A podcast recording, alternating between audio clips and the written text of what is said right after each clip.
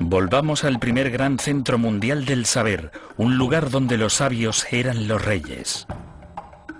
Descubra un almacén de antigua sabiduría cuya grandeza no pudo salvarlo de la destrucción. La Biblioteca de Alejandría. La Biblioteca de Alejandría en el antiguo Egipto fue algo más que una simple biblioteca. Fue el primer centro de investigación del mundo. Alejandría invitaba a dignatarios de todo el mundo a estudiar en las salas de su biblioteca.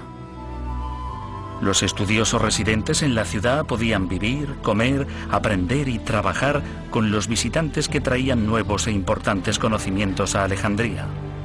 Aparentemente, todo lo que queda de la legendaria biblioteca es esta moderna excavación llamada el Serapeo, la estructura secundaria construida cuando la biblioteca original empezó a desbordarse con libros y gente. El serapeo nos permite vislumbrar el ilustre pasado de la biblioteca, provocando aún más nuestra curiosidad. Lo increíble sobre la Biblioteca de Alejandría es que era el centro del saber más importante del mundo antiguo. Y no sabemos dónde estaba o dónde está ahora.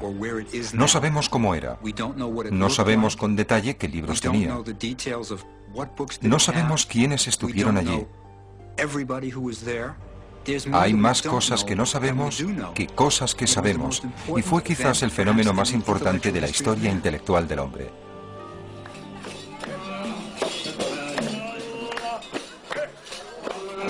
Hoy día viven más de 3 millones de personas en Alejandría, la mayoría seguidores del Islam. Las viejas calles están inundadas de tiendas y edificios construidos junto a antiguas ruinas. Situada a 210 kilómetros al noroeste de El Cairo, Alejandría es la segunda ciudad más grande de Egipto y sede de su principal puerto. En el siglo IV a.C., este magnífico puerto abierto y su isla de faros atrajeron al ilustre conquistador Alejandro Magno. Cuando Alejandro fundó la ciudad en el año 332 a.C., eligió este lugar para su localización. El mar Mediterráneo, la isla de Faros y la proximidad del río Nilo la convertían en una buena base naval.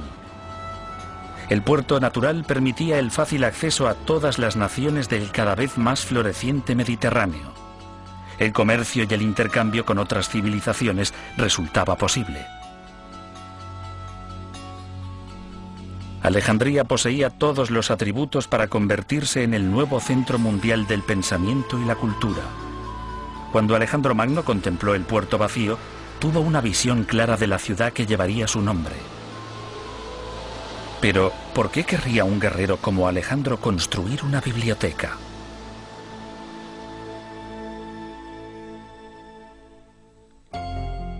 Mucho antes de que Alejandro penetrase en Egipto, generaciones de griegos luchaban por desvelar los enigmas de la existencia.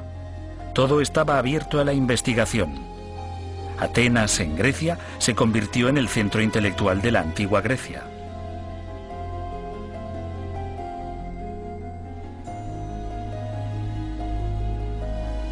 El discurso y el debate eran respetados pasatiempos. La oratoria fue la cuna de eruditos que alcanzaron la celebridad. En los siglos V y IV antes de Cristo, hombres como Sócrates, Platón y Aristóteles trabajaban en Atenas.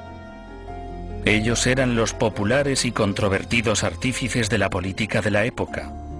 Sus antiguas enseñanzas constituyen la base del pensamiento moderno, y sin embargo, las vidas de estos antiguos intelectuales convergieron con la de uno de los más grandes generales de la historia, Alejandro Magno. La tradición cuenta que Alejandro fue discípulo de Aristóteles. Y Aristóteles, desde luego, fue discípulo de Platón, que a su vez lo fue de Sócrates. Platón y Sócrates creían que los sentidos nos confunden, que uno no debía creer lo que veía. Creían en verdades inmutables y eternas, que son aprendidas por la mente, no por los sentidos. Aristóteles dijo, no, nada penetra en la mente si no es a través de los sentidos. Y él, a su vez, enseñó a Alejandro Magno. Alejandro era hijo del rey Filipo de Macedonia. el estado de la antigua Grecia que más rápidamente se expandía. Naturalmente, el rey Filipo deseaba el mejor preceptor del país para su hijo. Así que, a la edad de 13 años, Alejandro fue confiado al gran filósofo Aristóteles. El preceptor despertó en el joven guerrero un amor apasionado por el saber. Los hombres instruidos son tan superiores a los ignorantes como los vivos lo son a los muertos. El destino de los imperios depende de la educación de su juventud. Aristóteles el filósofo, siglo IV a.C.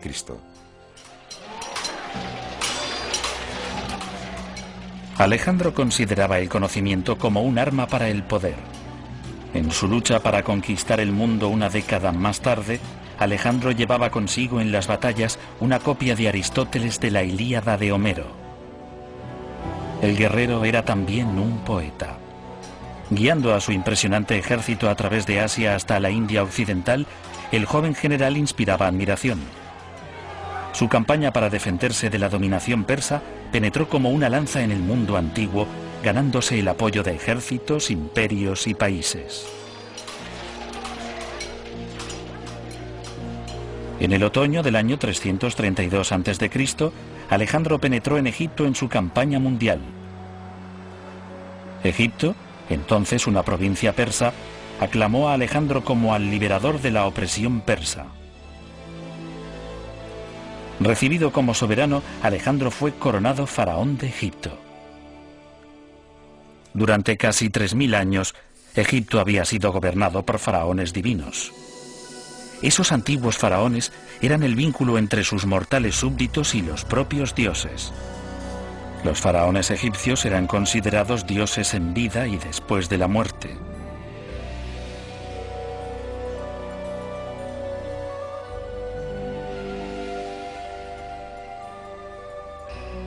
Pero Alejandro era griego, no egipcio.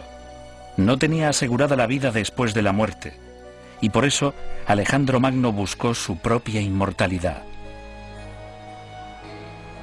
En lo profundo del desierto de Sigua, Alejandro consultó el oráculo de El Oculto, el gran dios egipcio Amón. La leyenda cuenta que Alejandro guardaba un secreto, que era el descendiente no del mortal rey Filipo, sino hijo del propio dios Amón.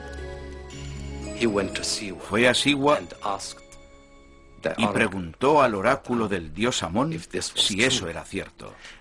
Y en un sueño vio al dios Amón abrazar a su madre. Así que esta era la garantía, la confirmación de su pretensión. Entonces preguntó a su padre, el dios Amón, uh, si quería que él hiciese algo. Y la respuesta vino también a través de un sueño. Rey, soy el dios Amón que te habla. Ve y funda una ilustre ciudad donde está la isla de Faros. Él inmediatamente hizo esto.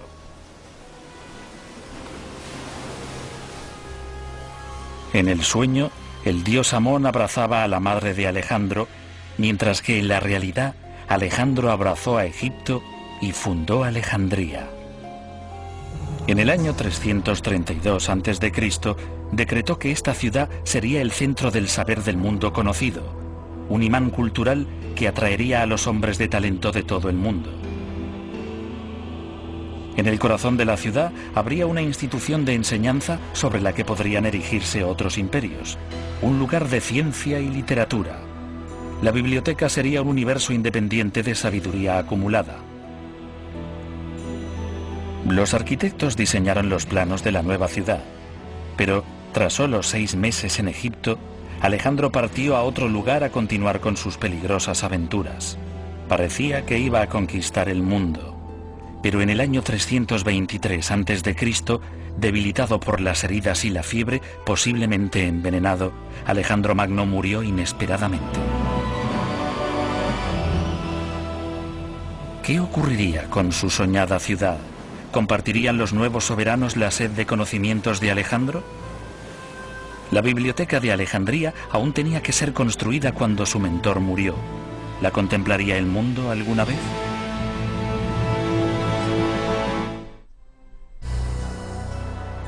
Con la fundación de Alejandría se inició un nuevo y brillante período de la historia de Grecia.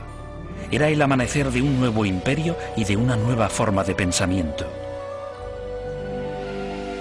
Cuando Alejandro Magno murió, Ptolomeo, su general de más confianza, le sucedió en el gobierno de Egipto y construyó la biblioteca concebida por Alejandro.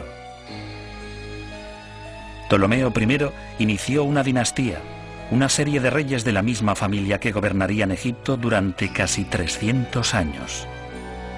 Ptolomeo I convirtió a Alejandría en la capital de Egipto, pero la ciudad aún se enfrentaba a la poderosa competencia de los militares que gobernaban otros países.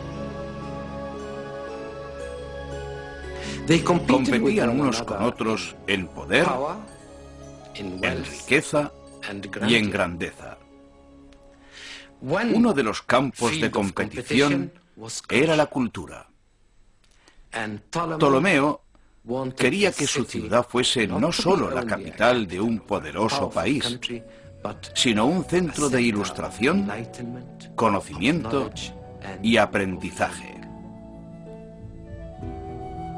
Los primeros ciudadanos de Alejandría eran egipcios, soldados macedonios, una gran comunidad judía e inmigrantes griegos. Gracias a Ptolomeo, Alejandría empezó inmediatamente a atraer a influyentes intelectuales de todo el mundo griego. Ptolomeo I era un hombre de voluntad de hierro y gran inteligencia. Se rodeó de un círculo de importantes hombres ilustrados en los campos de la literatura, la filosofía y la ciencia.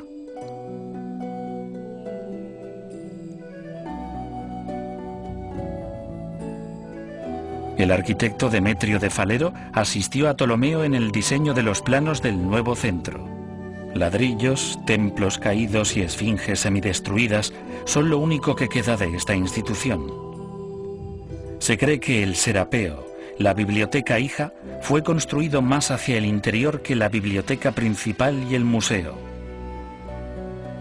¿Dónde estaba situada la parte principal de la biblioteca? La Biblioteca de Alejandría nos plantea hoy más preguntas que respuestas. Una de las cosas importantes de la Biblioteca de Alejandría es dónde estaba situada, y nadie está seguro de ello.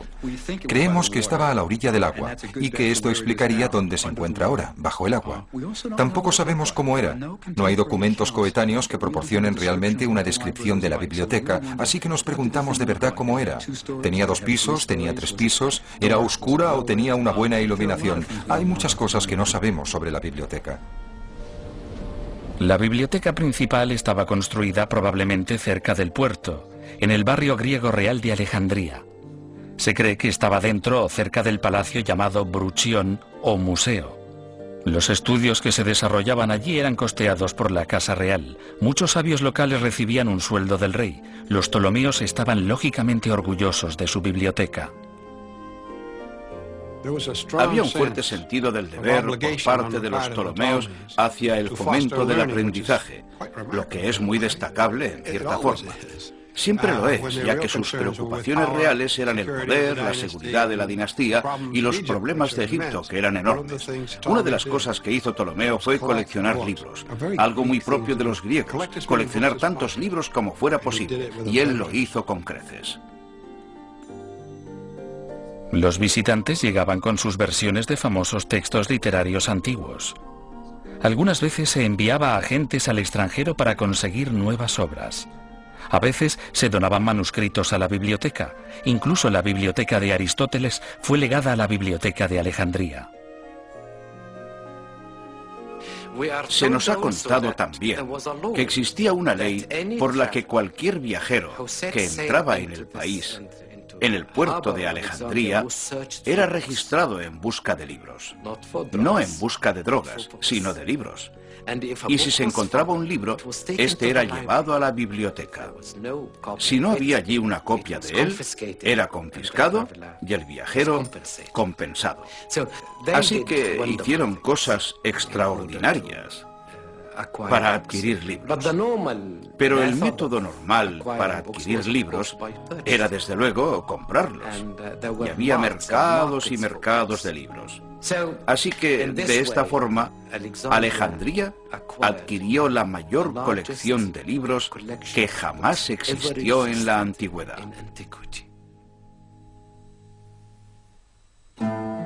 ¿Cuántos manuscritos contenía la biblioteca de Alejandría?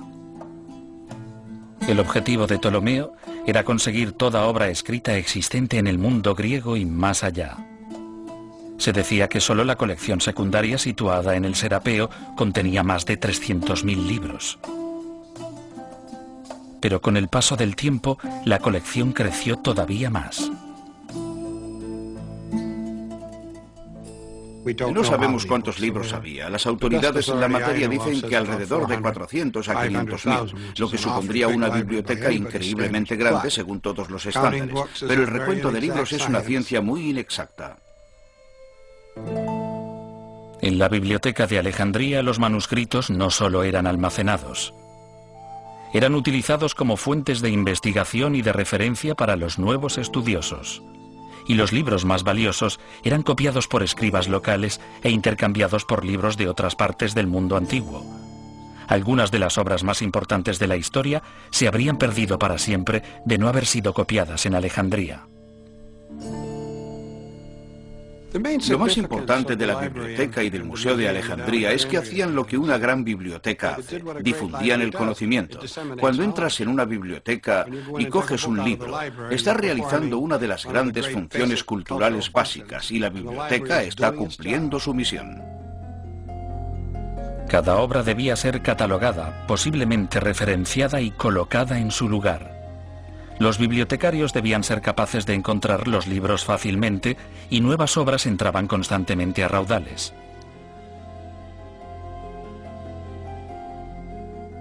Además de nuevo material para la biblioteca venían más visitantes.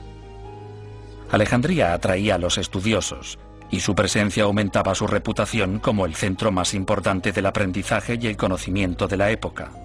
El anatomista Herófilo abrió una escuela de medicina en el Bruchión. Antes de Alejandría, los médicos utilizaban a animales para la investigación de la anatomía humana. Se rumoreaba que mucho antes de que se realizasen operaciones con anestesia, los científicos de Alejandría operaban directamente a personas vivas. No existen pruebas de ello, pero Herófilo fue uno de los primeros en realizar reconocimientos médicos de cadáveres humanos. Por tradición, los griegos tenían prohibido realizar disecciones, estaba prohibido realizar incisiones en cuerpos humanos. Para los griegos era casi un sacrilegio. Pero en suelo egipcio existía la tradición de los embalsamadores egipcios, que durante 3.000 años habían estado diseccionando cuerpos.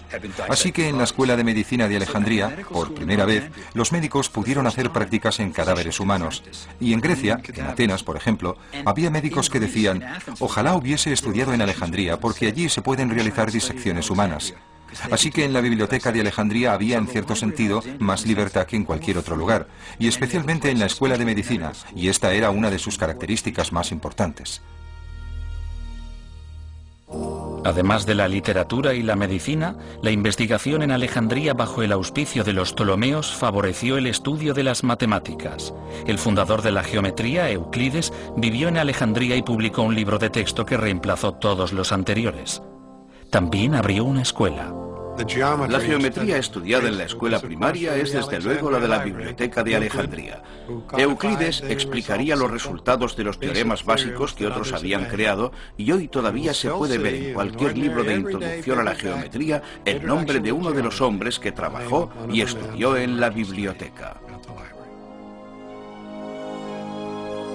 Poco se sabe sobre la vida personal de Euclides, pero existe una leyenda cuando Euclides mostró su nueva obra al rey Ptolomeo, el rey le preguntó si había algún camino fácil hacia el conocimiento. La respuesta de Euclides fue, no hay caminos reales hacia la geometría.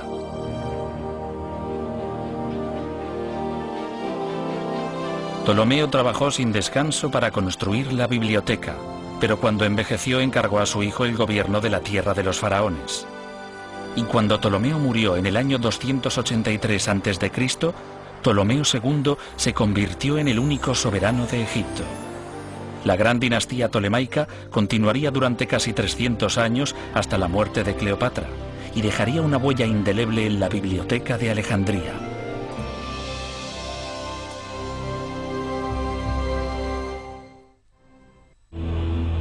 El segundo Ptolomeo cumplió con los deseos de su padre y de Alejandro Magno y la biblioteca de Alejandría floreció en el siglo III a.C. Ptolomeo II gobernó con su hermana y bajo su reinado la biblioteca y el museo crecieron y prosperaron. Fue la edad de oro de Alejandría. Además de ampliar la biblioteca y el museo, Ptolomeo II construyó la última de las siete maravillas del mundo antiguo, un faro colosal en la isla de Faros.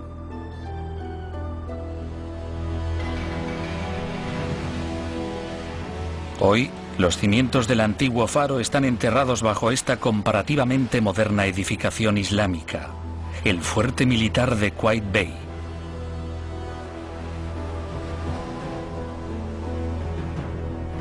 Pero en la época tolemaica los viajeros que llegaban a Alejandría contemplaban el primer faro de la historia diseñado arquitectónicamente, una maravilla de la construcción de tres niveles de unos 120 metros de altura. Se precisaban enormes cantidades de combustible para mantener el faro encendido. Los antiguos quemaban seguramente excrementos animales para poder enviar un poderoso haz de luz de bienvenida de Alejandría al mundo.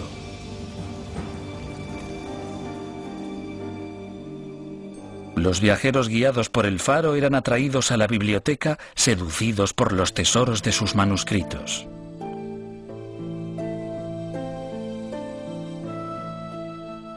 La historia de Egipto sería una de las cosas típicas que se podían encontrar en la biblioteca. Historia y archivos y literatura serían un ejemplo del tipo de documentos necesarios para que un estudioso pudiese realizar su investigación. La dificultad estaba desde luego en que había dos idiomas implicados, el egipcio y el griego. Pero la lengua básica de la biblioteca era casi en su totalidad el griego, ya que había un soberano griego, una corte griega y una cultura griega impuesta en la increíblemente antigua civilización de Egipto. La biblioteca almacenaba todo tipo de literatura. Todos los grandes filósofos griegos deben haber estado representados, incluyendo los escritos de Diógenes. Diógenes se había inspirado en un joven campesino que vivía en la sencillez. Como ese joven, Diógenes renunció incluso a su copa usando para beber sus propias manos. Diógenes se despojó de todos los objetos mundanos reunió a un grupo de pensadores de mentalidad parecida a conocidos como los cínicos y documentó sus visiones críticas de la antigua sociedad griega. Diógenes creía que ningún hombre era digno de confianza. La leyenda cuenta su larga e infructuosa búsqueda de un hombre honesto. Diógenes buscó con un farol a la luz del día por toda la ciudad para demostrar su cínico razonamiento.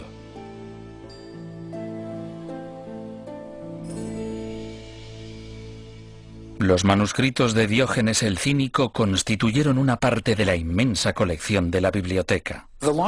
La biblioteca de Alejandría era realmente única en un sentido importante. Era ecléctica. Lo querían todo.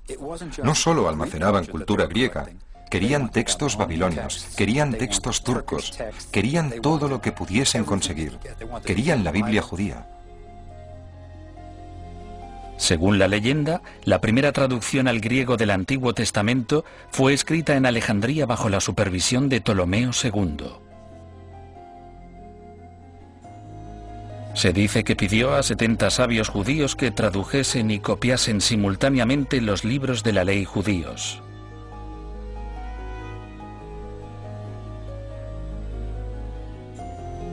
El texto estaba en hebreo. Pero en Alejandría había una enorme comunidad judía. Parece que esa comunidad fue rápidamente helenizada y que el hebreo dejó de hablarse y entenderse.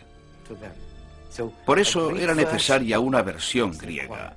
Y esta se hizo en Alejandría. Con un nombre inspirado en el número de sabios que la copiaron, la versión de los 70 hizo el texto del Antiguo Testamento accesible a un amplio número de personas y creó la base para otras incontables traducciones de la Biblia. La Biblia y todos los libros de esa época estaban escritos en rollos de papiro. La palabra papel viene de la egipcia papiro, la planta de la que se hacían los rollos de pergamino. Los papiros crecían a lo largo de las orillas del Nilo. Los antiguos prensaban cañas de papiro mojadas. Las machacaban hasta obtener láminas y cuando éstas estaban secas se podía escribir sobre ellas con pluma y tinta. Un escriba tardaba mucho en terminar un libro. Y no creo desde luego que se tomasen el trabajo como nosotros lo hacemos. Nosotros nos volveríamos locos tratando de copiar un libro a mano en un papiro. Pero era una profesión famosa y algunos escribas se convirtieron en gente importante. Desde luego, en aquel entonces ser capaz de leer y escribir era casi mágico. La astrología y la astronomía fueron ciencias famosas a lo largo de la existencia de la Biblioteca de Alejandría. Muchos antiguos creían en la influencia de las estrellas y los planetas en la vida cotidiana. Lo que se creía era, desde luego, que lo que pasa arriba pasa abajo. Lo que ocurría en los cielos influía en lo que había en la tierra. Así que la astrología formaba parte de la astronomía, y los astrónomos eran astrólogos, y los astrólogos astrónomos. Para predecir lo que ocurría en la tierra, uno tenía que observar atentamente lo que ocurría arriba. En Alejandría, Aristarco fue el primero en afirmar que la Tierra gira alrededor de un sol inmóvil. Aproximadamente 100 años más tarde, Hiparco fue el primero en representar en un mapa más de mil estrellas. Incluso llegó a calcular la distancia del año solar con un margen de error de solo 7 minutos.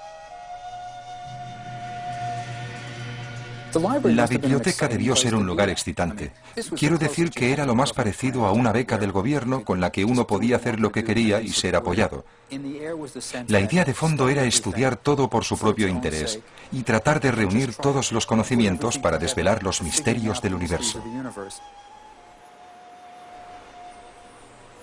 Pero mientras los sabios de Alejandría resolvían los enigmas de la mente, el poder de los romanos iba surgiendo en Oriente.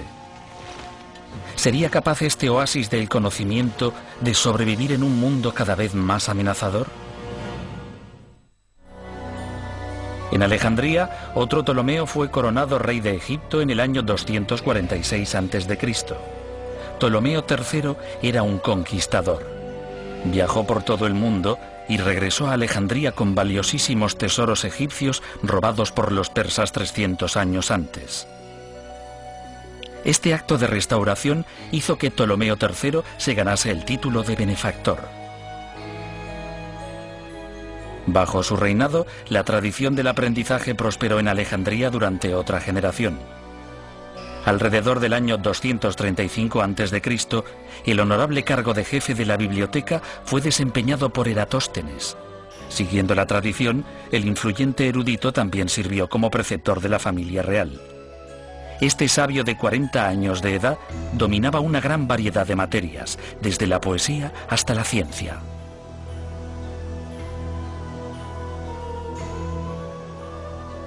Eratóstenes es el primero en calcular la circunferencia de la Tierra.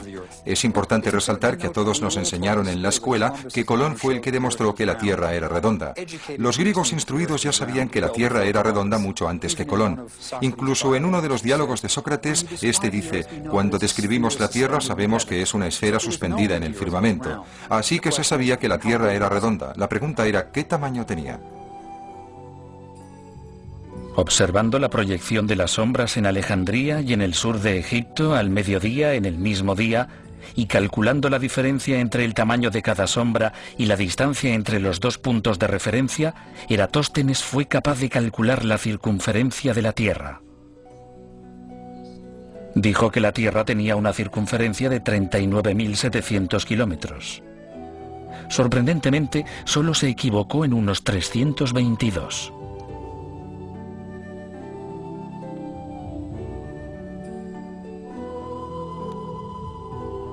Un coetáneo de Eratóstenes llamado Arquímedes también visitó Alejandría. Quizás el más famoso de los antiguos matemáticos, Arquímedes estudió pesos y medidas, lo que ahora llamamos física. El principio de los vasos comunicantes de Arquímedes todavía se estudia hoy. En la cumbre de su popularidad, raudales y raudales de grandes pensadores pasaron por Alejandría. Pero con el tiempo, el brillo de la biblioteca empezó a desaparecer.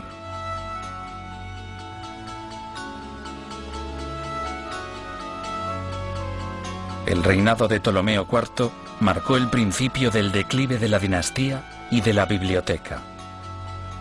Otros centros mundiales del saber emergieron para sustituirla. Cerca del mar Egeo, la biblioteca de Pérgamo rivalizaba con la de Alejandría en cultura y esplendor. Y cuando la influencia de los romanos se extendió por todo el mundo, incluso la gran dinastía tolemaica se vio amenazada por el imperio de Roma. En el año 48 a.C., cuando el general romano Julio César llegó a Egipto, el soberano del país era la reina Cleopatra, de solo 19 años, quizás la más famosa y legendaria de todos los Ptolomeos.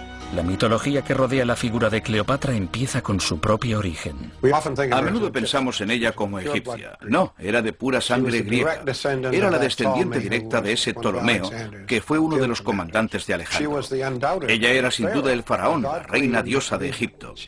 Poseía una elevada inteligencia y era una persona bastante extraordinaria, según todos los estándares. Cleopatra se enfrentó a Julio César sin temor. Aunque César vino a conquistar Egipto, fue Cleopatra la que conquistó el corazón de César. Se dice que en su primer encuentro ella apareció desnuda ante él, desarmando al brillante romano con sus maneras encantadoras y sabiduría política.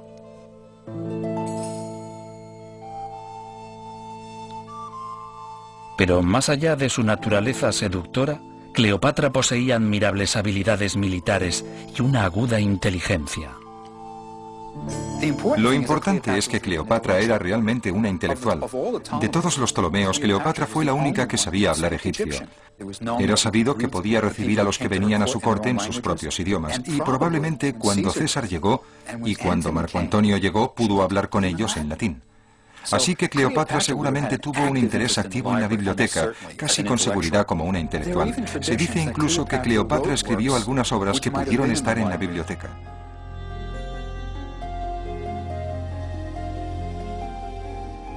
Es durante el reinado de Cleopatra cuando la marcha de la historia da por primera vez un giro contra la biblioteca de Alejandría. Cuando Cleopatra luchó por el gobierno de Egipto contra su corregente y hermano, César se puso del lado de Cleopatra y terminó metido en una guerra civil en Alejandría. La flota de César no podía competir con los magníficos veleros alejandrinos y pronto se vio rodeada en el puerto. César se encontró rodeado, recurrió al fuego y prendió fuego a los barcos enemigos.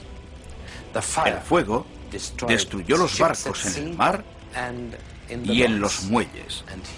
Y aquí termina el relato del propio César. Un siglo más tarde, sabremos más detalles, como que el fuego no solo se limitó a los barcos, sino que se propagó a los barrios de la ciudad más cercanos al puerto. Y Plutarco, que conocía a Alejandría muy bien y que visitó a Alejandría, dice que el fuego se propagó desde los muelles a la gran biblioteca de Alejandría. Según el antiguo historiador Plutarco, la biblioteca fue destruida accidentalmente por un incendio que se propagó desde el puerto. Pero algunos historiadores modernos creen que el incendio destruyó algunos depósitos que contenían solo una porción de la colección alejandrina de manuscritos. ¿Resurgió la biblioteca de Alejandría de entre sus cenizas para continuar con su tradición de enseñanza?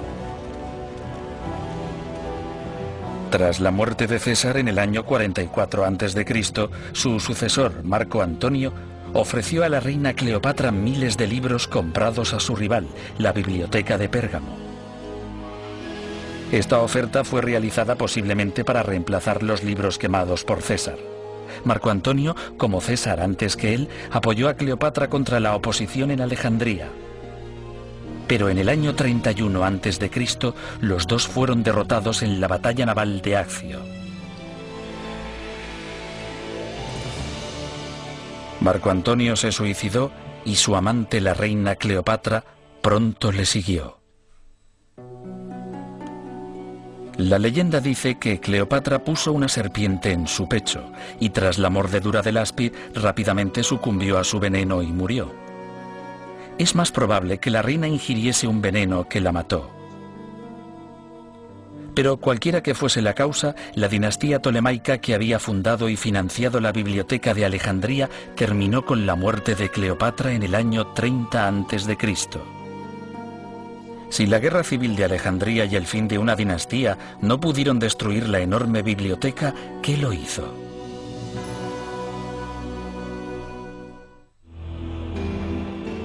Con el fin del gobierno tolemaico en el año 30 a.C., Alejandría se convirtió en la capital de una provincia romana reclamada por el sobrino nieto de Julio César, César Augusto, el primer emperador romano. Por entonces, Alejandría tenía más de 300.000 habitantes. La ciudad disfrutaba de una nueva energía que había estado ausente durante los 50 años anteriores. Pero bajo la influencia romana, la biblioteca no prosperó como lo había hecho en el pasado. Los romanos tenían un concepto del aprendizaje distinto a los griegos. No tenían iniciativa intelectual, no disfrutaban con el mero hecho de aprender, con la razón pura. Así que cuando los romanos llegaron, les gustaba el lujo, les gustaba lo de ser momificados, les encantaba la idea de la inmortalidad, pero mantener la biblioteca ya era otra cosa. Pero la biblioteca siguió todavía produciendo estudiosos dedicados a la investigación. Claudio Ptolomeo, un romano de ascendencia griega, nació aproximadamente a finales del primer siglo de nuestra era. Fue educado en la biblioteca y el museo y publicó libros sobre geografía y ciencia. Partiendo de la obra anterior de Hiparco, Claudio escribió varios volúmenes sobre astronomía y astrología. Claudio defendió la idea de que la Tierra era el centro del sistema solar. Esta teoría fue conocida como el sistema tolemaico de astronomía, que fue utilizado hasta el siglo XVI. Sé que soy mortal y efímero, pero cuando contemplo las espirales circulares de las estrellas, dejo de pisar el suelo con mis pies y me siento con el propio Zeus y tomo mi ración de ambrosía, el manjar de los dioses. Claudio Ptolomeo. Claudio Ptolomeo vivió durante una época relativamente pacífica de la historia de Roma. Pero hacia el año 200 de nuestra era, Alejandría se enfrentó a la invasión y el saqueo extranjeros. Los días más brillantes del aprendizaje y el conocimiento habían terminado para siempre en la gran ciudad. La causa precisa de la destrucción final de la biblioteca se ha perdido en el tiempo. Los relatos procedentes de diversas fuentes antiguas se contradicen unos con otros y con los modernos historiadores. El tema sigue siendo polémico.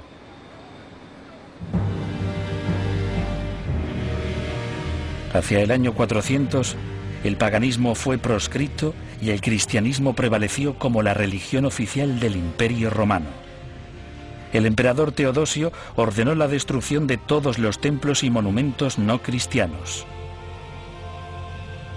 Los sabios paganos fueron asesinados en las calles. En una época de constante confrontación étnica y rebelión, la biblioteca pudo haber sido destruida por los cristianos.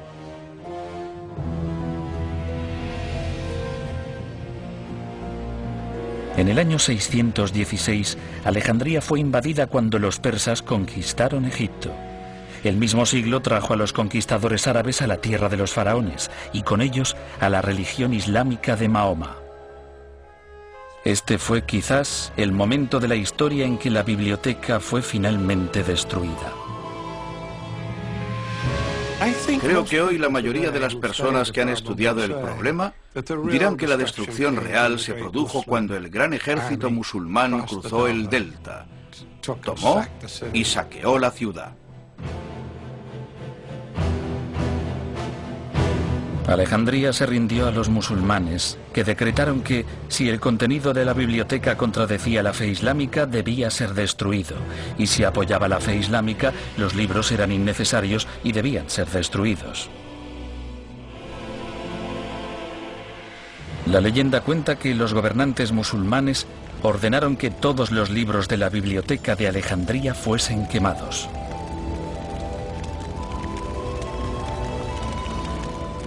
Combinando todas las historias que rodean el declive y la destrucción de la Biblioteca de Alejandría, es posible que lleguemos a la verdad. Quizás la gran institución fue muriendo gradualmente. El incendio de César, la falta de financiación, la revolución cristiana, la invasión musulmana y el húmedo clima de la costa de la magnífica ciudad portuaria pueden haber contribuido todos juntos a la pérdida de la mayor colección de manuscritos de la antigüedad. Si sobrevivió algo debió simplemente desintegrarse.